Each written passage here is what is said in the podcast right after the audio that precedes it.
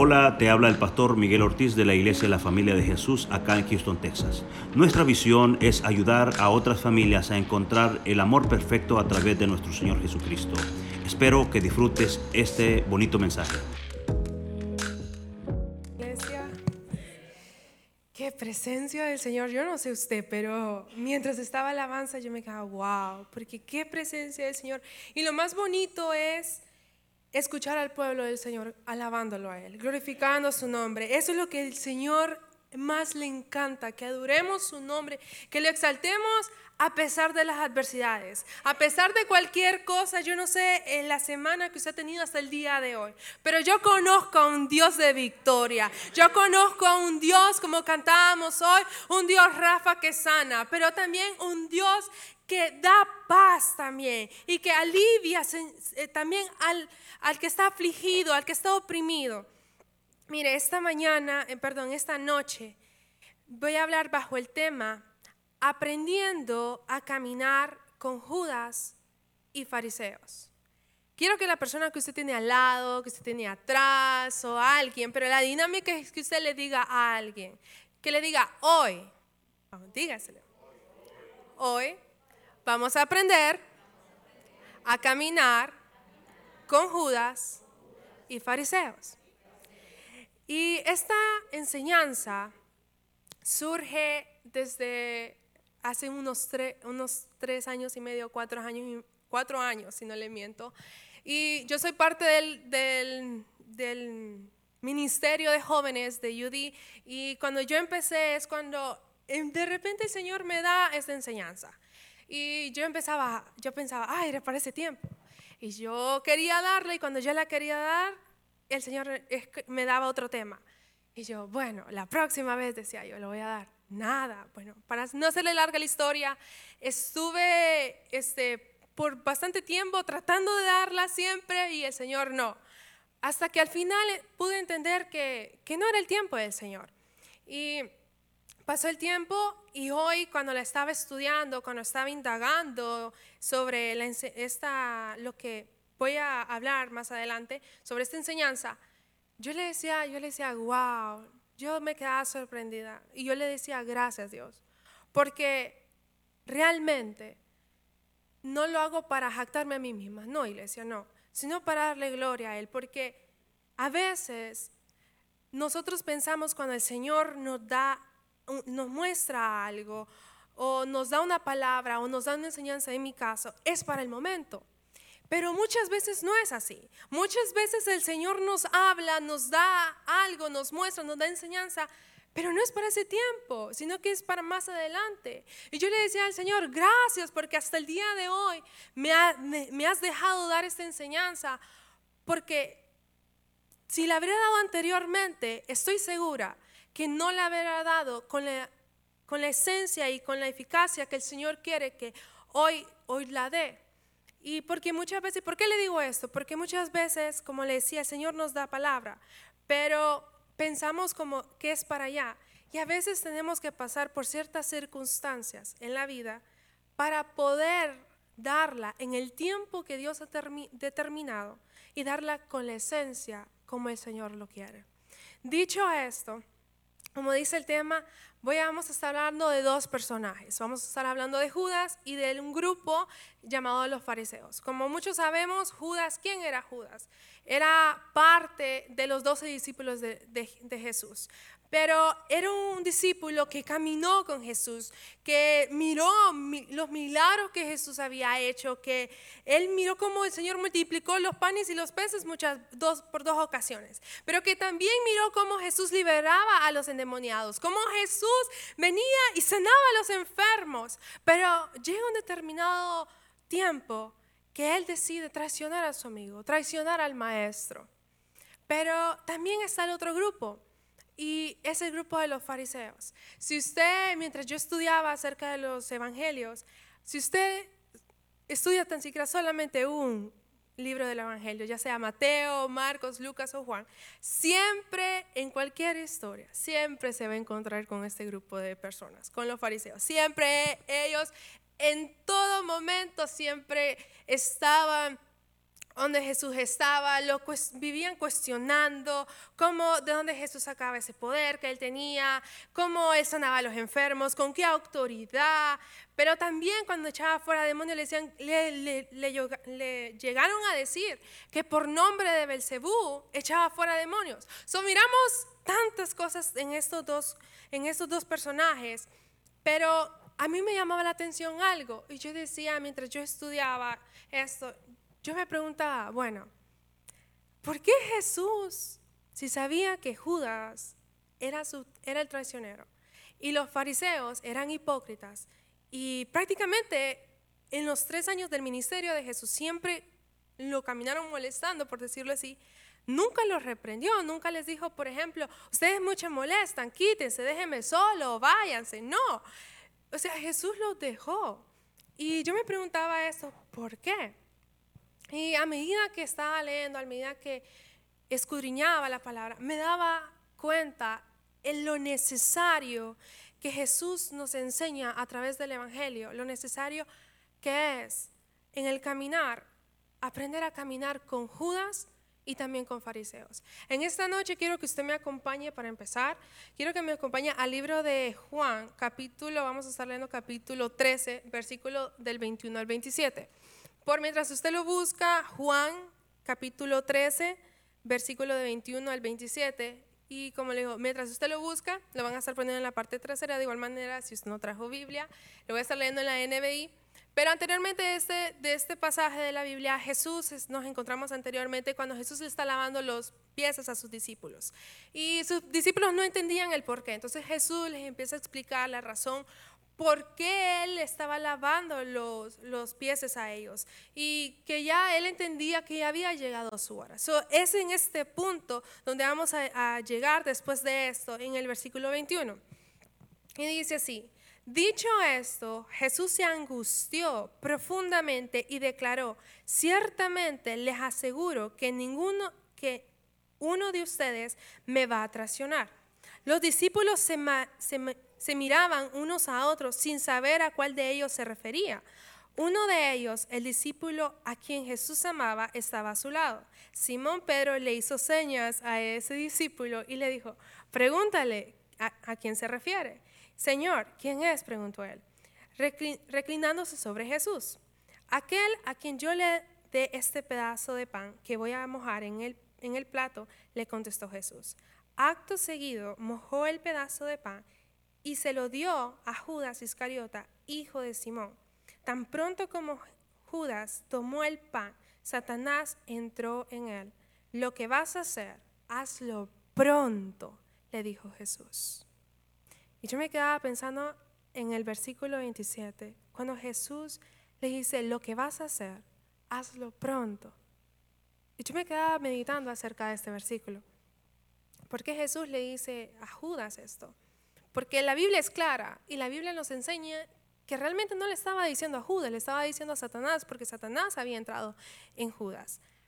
Pero me ponía a pensar cómo Satanás entró en Judas. Y si sabemos acerca de la palabra, la palabra nos enseña que nosotros somos una morada, somos una casa, y como una casa tenemos puertas. Entonces, al ponerme yo a pensar eso, yo puedo pensar, yo, que quizás Judas tenía puertas abiertas en su vida para que Satanás haya tenido la oportunidad de entrar sobre él. Y cuando yo me quedaba pensando en esto, luego me pongo a pensar, cuando Jesús le dice lo que vas a hacer, hazlo pronto. Es como apresúrate. Y mientras yo escudriñaba, miraba la importancia. ¿Por qué Jesús nunca desechó, nunca le dijo nada a Judas como vete.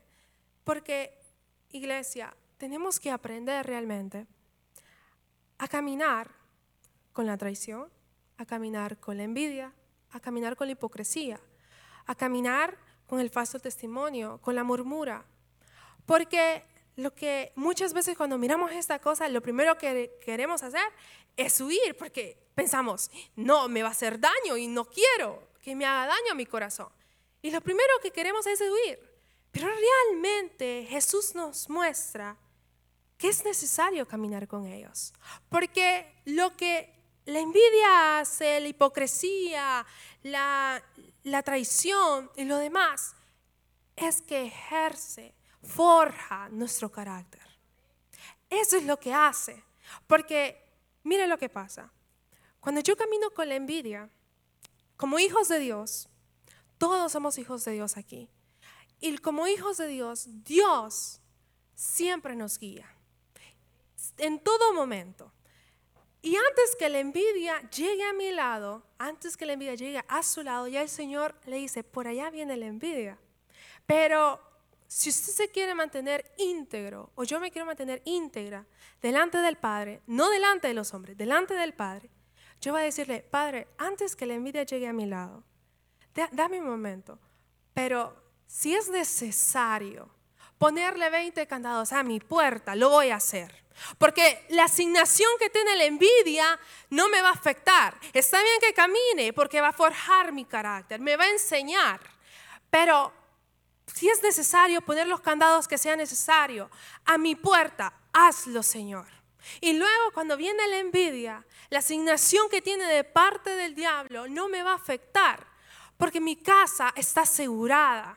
Entonces, cuando la envidia viene, cuando la envidia viene, capaz va a decir, un ejemplo, va a decir, ¿y vos quién te crees?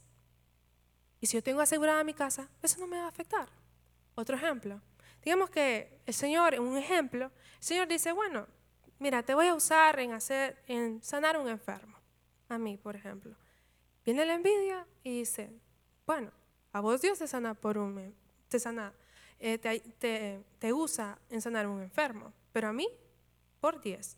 Entonces, ¿qué hace usted? ¿Qué hago yo? Sencillo. Nos sentamos y miramos, aprendemos la humildad. Porque al final, esa persona es hijo de Dios, es hija de Dios. Y Dios en su misericordia va a usar a esa persona para sanar el enfermo. Porque Dios está mirando la necesidad del enfermo, está mirando la necesidad del pueblo no porque aquella persona está bien, no. Al final esa persona, como le decía, es hija de Dios, es hijo de Dios y el Señor va a tratar esa área con él o con ella. ¿Qué me enseña a mí la traición? Lo que muchas veces nos cuesta es perdonar. Que me traicione, yo tengo, ¿qué me enseña la traición? La traición, yo tengo que, yo, uno camina con la traición, todo el tiempo uno es expectante que cualquier tiempo en cualquier momento lo va a traicionar a uno, le va a hacer algo malo. Así como Judas. En cualquier momento no es fiable, no es confiable esa persona. Pero ¿qué hace uno? Perdonar. Al caminar yo con la traición me enseña a perdonar. Eso. Pero también algo muy importante es amar. Lo que muchas veces nos hace falta. Amar. ¿Qué hace cuando viene la hipocresía? La hipocresía tiene, la hipocresía piensa que me va a hacer daño, que le va a hacer daño a usted. Y mientras yo buscaba la definición de la hipocresía, me encontraba que la definición viene de que, son, que son máscaras o algo de actuar en, la tiempo, en el tiempo de antes de los griegos. Ellos em, hacían obras teatrales y usaban máscaras para disfrazarse y, actuar de diferentes maneras. Entonces la hipocresía me representa a mí máscaras, muchas. Cuando de repente puede ser mi amigo, cuando de repente no puede ser mi amigo, cuando de repente me puede traicionar, que puede estar queriendo todo lo mejor de mí, cuando de repente me quiere ver hundida, en todo tiempo. Pero la, la hipocresía, como le decía, juega un rol muy importante. Y es muy importante aprender a caminar con ella, porque ella piensa que me va a engañar. Pero mire lo que pasa, que los hijos de Dios, cuando caminamos con la hipocresía, lo que pasa es que el Señor activa en nosotros el don de discernimiento. Entonces, cuando la hipocresía, como le decía, tiene máscaras, entonces cuando ella se cambia de máscara, entonces, cuando ella se cambia de careta, el discernimiento me dice, le dice a usted, se cambió de máscara, se cambió de traje. Ahora ya no es tu enemigo, ahora quiere ser tu amigo. Pasa el tiempo Y el discernimiento después le dice a usted, él es tu amigo, él es tu amiga, pero ahora él quiere saber mucha información tuya personal, cómo tú te mueves, cómo tú tratas a tu familia, cómo eres tú, tratas a tus hijos. Y quiere saber mucha información, pero le dice el discernimiento, pero te trama una trampa. Y por esa es la razón que quiere saber mucho. Hoy, iglesia, no digo que está malo, no me malinterprete. Hoy en día nos enfocamos tanto en pedirle al Señor que nos dé el don de profecía, el don de sanidad, el don de ciencia, el don, otros dones, el don de sanidad, de milagros. Pero muchas veces no le pedimos al Señor el don de discernimiento. Muy importante el don de discernimiento. Porque el don de discernimiento mira más allá de lo que carnalmente nosotros podemos mirar. Porque dice la palabra de Dios, no sé si usted se acuerda, dice que cuando Jesús llevaron a un paralítico y estaba en el lecho y que abrieron un hoyo y sus amigos lo bajaron por ahí. Y dice cuando Jesús viene y quiere sanar a este, a este paralítico, no le dice, sos sano, le dice, tus pecados son perdonados. Y dice la Biblia que los fariseos empezaron en sus corazones a decir, ¿y este quién es? ¿Por qué le dice esto? La Biblia no me enseña a mí que los fariseos hablaron. Dice que en su corazón ellos lo pensaron. Y Jesús les dice, ¿por qué piensan esto? Cuando yo leo esto, yo digo, wow, porque podemos ver ahí el don de ciencia, pero el don de discernimiento de igual manera. El don de discernimiento, así como Jesús, una persona le puede estar diciendo a usted que qué bonito predicas o que o cómo Dios te usa, o qué la alabanza, o cómo bien te vas, o qué bien te va en el trabajo, o bendecir a su familia. Pero el don de discernimiento mira más allá y mira cuando esa persona le dice eso, mira realmente lo que hay en el corazón.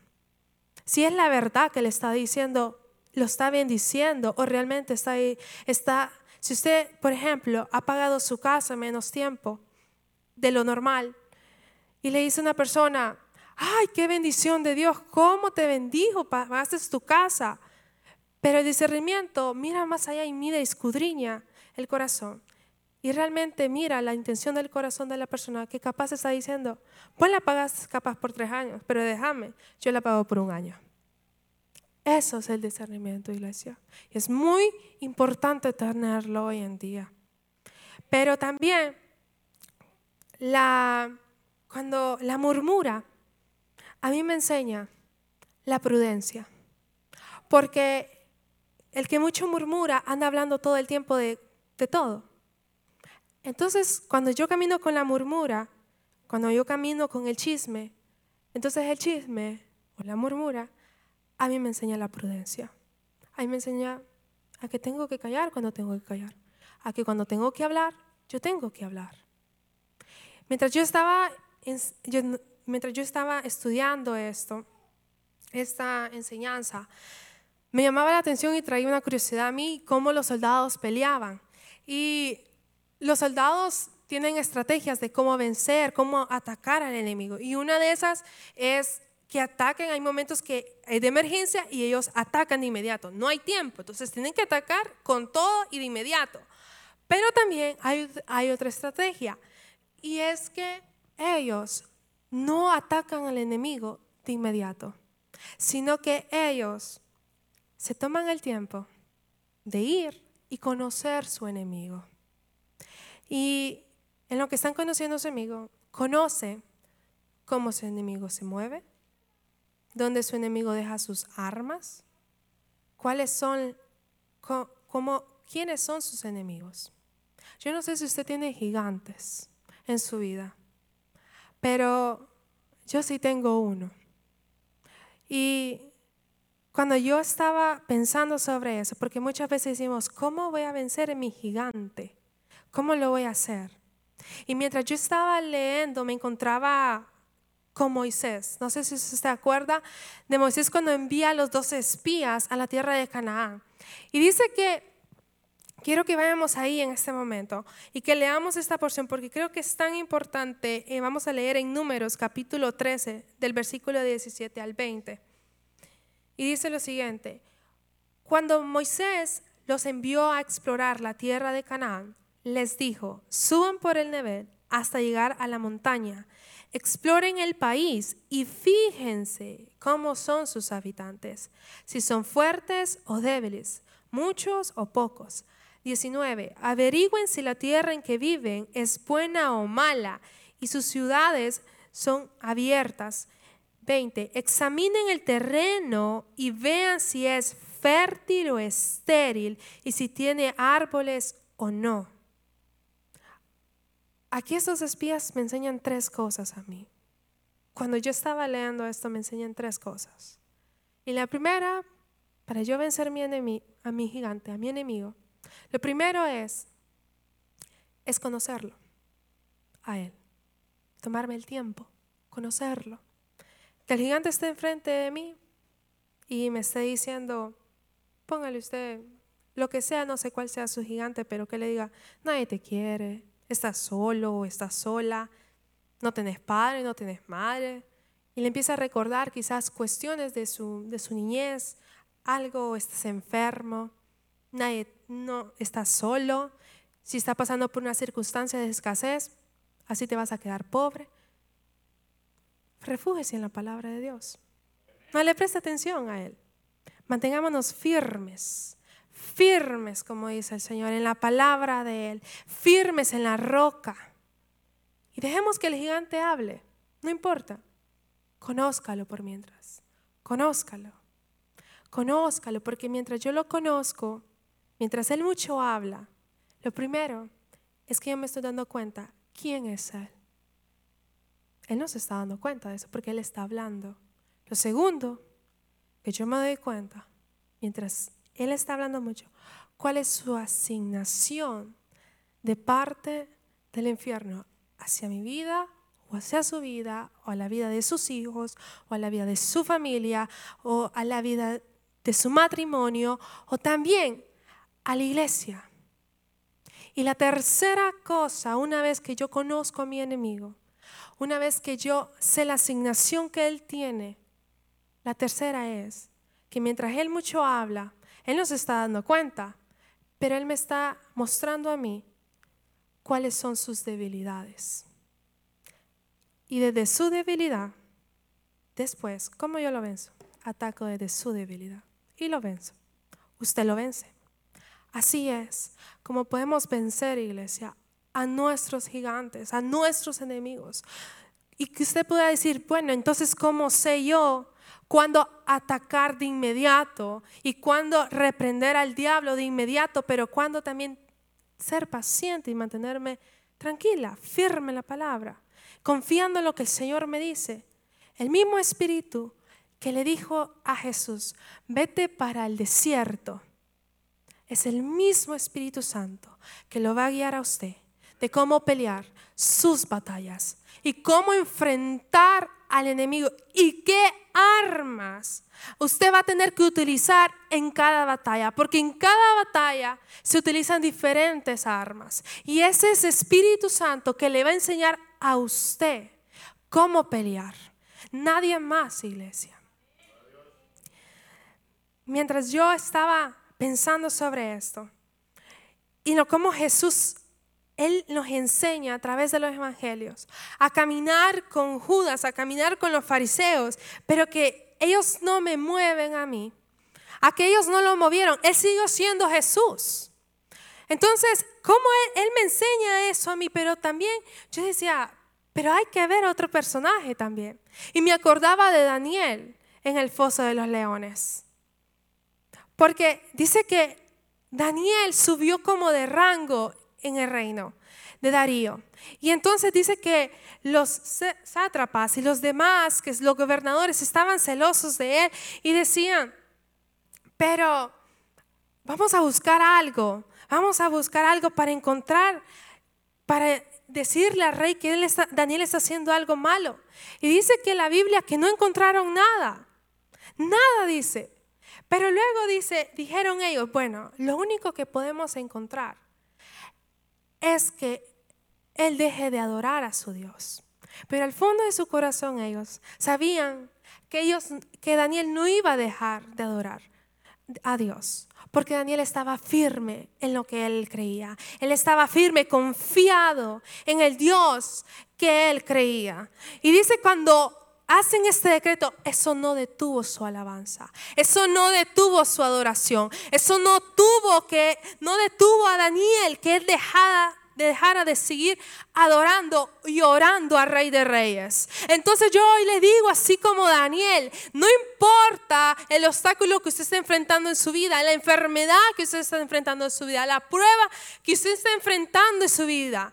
Refúgense Dios, manténgase íntegro, íntegra, así como Daniel, delante del Padre. Porque dice que cuando Daniel fue al foso de los leones, dice que los leones no comieron sus carnes.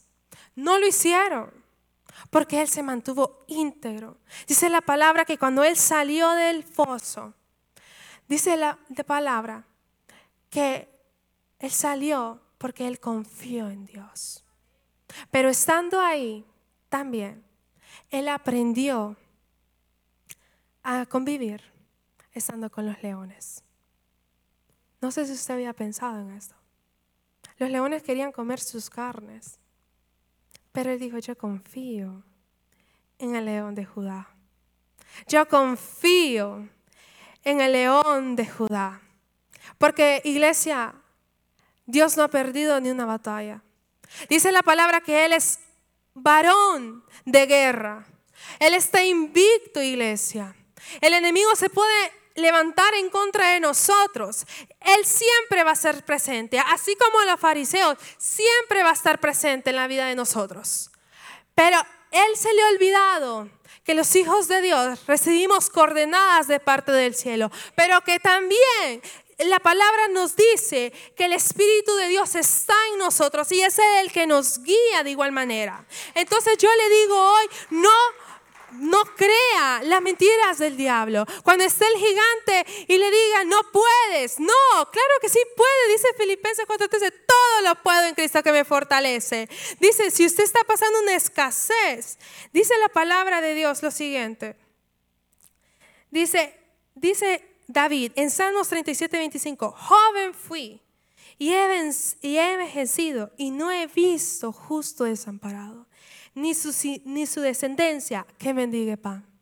Refúgiese en la palabra de Dios. Si usted está pasando una escasez, crea lo que la palabra de Dios dice. Pero de igual manera, si el, si el gigante le dice, tú estás solo, dice Salmos 34, 7, dice, el ángel de Jehová acampan alrededor de los que le temen. Amén, iglesia. Yo quiero que usted se ponga de pie en esta noche. Y si Puede pasar el pianista o no sé si ya se fue, pero eso no va a detener nuestra alabanza. Eso no va a detener que nosotros glorifiquemos el nombre de Jehová en esta noche. Ahí no está, yo le invito a que cierre sus ojos. Deseo que disfrutes este bonito mensaje. Nuestros servicios generales son los miércoles a las 7.30 pm y domingos a las 9 y 11 de la mañana. Nuestra dirección es el 14935 de la Ligia Road, Houston, Texas 77060. esperamos.